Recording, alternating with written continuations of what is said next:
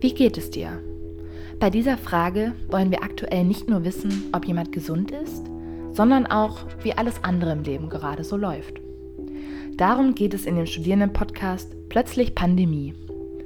Es werden die Geschichten von Menschen erzählt, die sich in dieser neuen Welt zurechtfinden müssen. In jeder Folge interviewen Reporter drei Personen. Dabei handelt es sich auch um sehr intime Gespräche mit Menschen, die ihnen sehr nahe stehen. Da wären zum Beispiel die 96-jährige Großtante oder der beste Freund, die zu Wort kommen.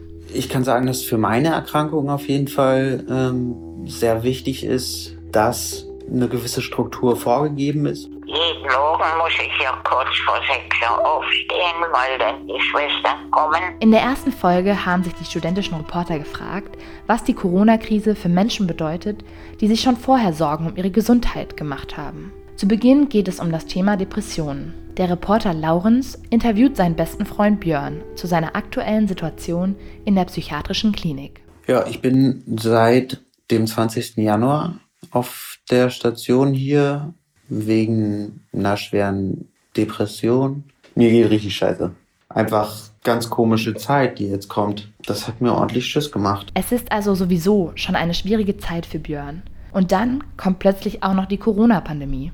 Seine Therapeutin muss nach Schließung der Kitas die Betreuung ihrer Kinder übernehmen und kann nicht weiter in der Klinik arbeiten. Die ist bis heute nicht wiedergekommen, meine Therapeutin. Dass so eine therapeutische Beziehung eigentlich das ausschlaggebende Element ist in der Psychotherapie und über Erfolg entscheidet und die Gesundung. Also es ist klar, die Stimmung ist stark verunsichert. Also wirklich sehr, sehr, sehr verunsichert. Ich habe Angst um meine Existenz gerade wenig äh, Hilfe zu haben dabei, weil alle brauchen gerade Hilfe.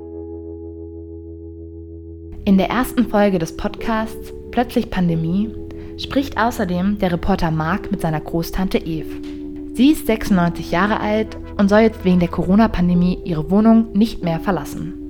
Ihre letzten sozialen Kontakte bei der Tagespflege wurden auch abgesagt.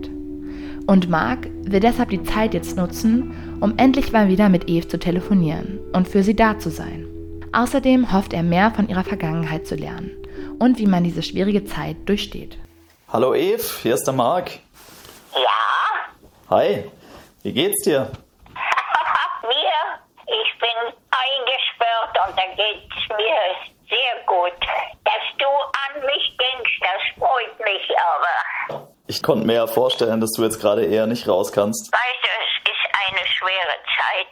So ist es und es wird doch auch wieder anders werden. Ich vermisse so meine Tagespflege, weil ich merke, mein Kopf für den, ihm tut das nicht gut, dass er nichts Anstrengendes mehr kriegt. Jeden Morgen und am Abend kommen PflegerInnen zu Besuch. Das sind aber auch schon die einzigen Menschen, die Eve in Pandemiezeiten treffen darf. Ihre Kinder, Enkel und Urenkel darf sie nicht sehen. Die Gefahr einer Ansteckung ist einfach zu groß. In den Telefonaten mit Marc spricht Eve nicht nur über die aktuelle Corona-Krise, sondern auch über Krisen, die sie schon durchlebt hat. Sie berichtet von ihrer Heimat Danzig, ihrer Flucht, Luftangriffen und von russischen Soldaten im Jahr 1945. Das einzig Gute, was man heute sagt, da zogen ja viele Flüchtlingswagen mit ihrem Pferd durch unseren Ort durch. Und mhm. dann sind die Pferde schon so von der langen Fahrt, das war ja Winter, kaputt gegangen und starben. Du wirst es nicht glauben, wie dann die Hausfrauen über die toten Pferde und jeder hat sich ein Stück vom Pferd abgeschnitten. Der Hunger war da und dann isst du auch. Es war keine leichte Zeit im Krieg. Eve erzählt, wie sie mit ihren 96 Jahren trotz all der Krisen so viel Lebensmut ausstrahlt und immer positiv bleibt. Auch jetzt, in der Isolation. Man muss das Leben jetzt so nehmen, wie es ist und trotzdem noch dankbar sein. Wir haben doch noch gut zu essen, zu trinken und sind noch von dem Virus verschont.